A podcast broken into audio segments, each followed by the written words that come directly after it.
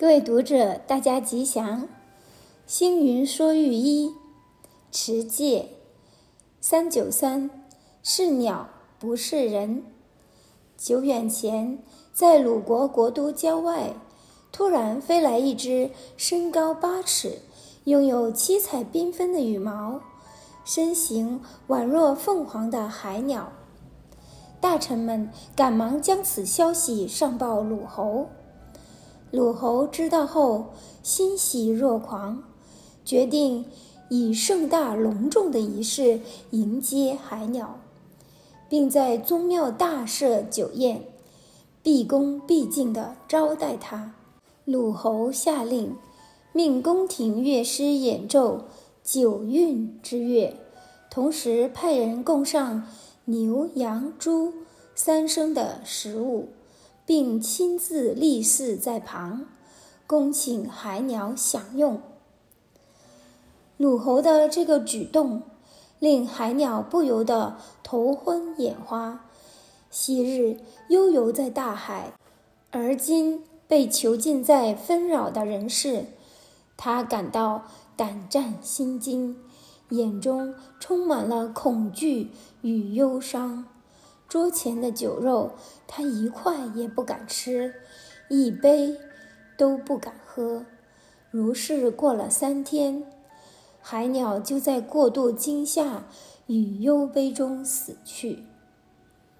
鲁侯不懂得看场合、分对象，盲目的以自己认为的一套做法来养海鸟。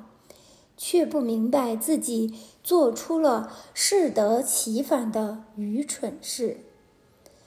常人往往凭着自己的主观意识待人接物，以自我认定的想法和意见加诸在他人身上，硬要对方全然的接受。好比现代父母对子女过分的保护、溺爱。以“我这样是为你好”的教育心理套用在子女身上，导致孩子面对社会万象，丧失了应付的能力。遇到小小的挫折，就像是遭遇天崩地裂的大事，无力处理，一蹶不振，被社会认为草莓族。朋友交往，也总是要求对方照着自己的模式相处。一旦达不到共识，往往在“其实你不懂我的心”的悲叹下，各走各的路。人我相处，设身处地为对方着想，多一些倾听，才是上等的教育，上等的情爱。三九五，虚云老和尚拜山。抗日战争期间，四川重庆一带不幸遭到日本军机侵袭，死伤多人。一时间，灾区就像是人间地狱，不时传出鬼哭神嚎的哀泣声。面对重大的灾难与人民的恐慌。任职国府主席的林子超，有心发动重庆佛教会诸高僧大德共同举办四十九天的护国息灾大悲法会到场，并礼请广东南华寺住持虚云老和尚主持法会，以求亡者往生极乐，生者消灾免难。重庆法会在庄严的仪式中圆满落幕。成都市的社会人士与佛教徒也想礼请虚云老和尚到当地开大座，同时举行护国大悲法会。虚云老和尚慨然应允，表示只要时间敲定，随时都可以前来主持。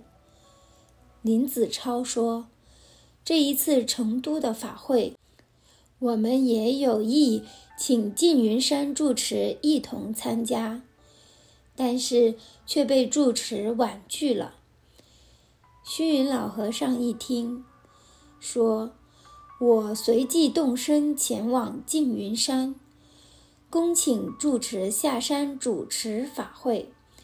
能不能请林主席先派人通知一声呢？”林子超展露微笑，如释负重，并对虚云老和尚的体谅感到十分的敬佩，马上派人上缙云山告知此事。缙云山住持太虚大师接获虚云老和尚要亲自登山的通知后，不疾不徐地吩咐侍者。参拜山主是佛教丛林的一项规矩，告诉全寺大众，鸣钟声作。于是寺内鸣钟击鼓，太虚大师早已披搭好袈裟，站在大雄宝殿前，庄严以待。虚云老和尚走到大殿阶梯的前面。说道：“学人虚云参拜山主太虚大和尚。”说毕，恭恭敬敬地向太虚大师顶礼。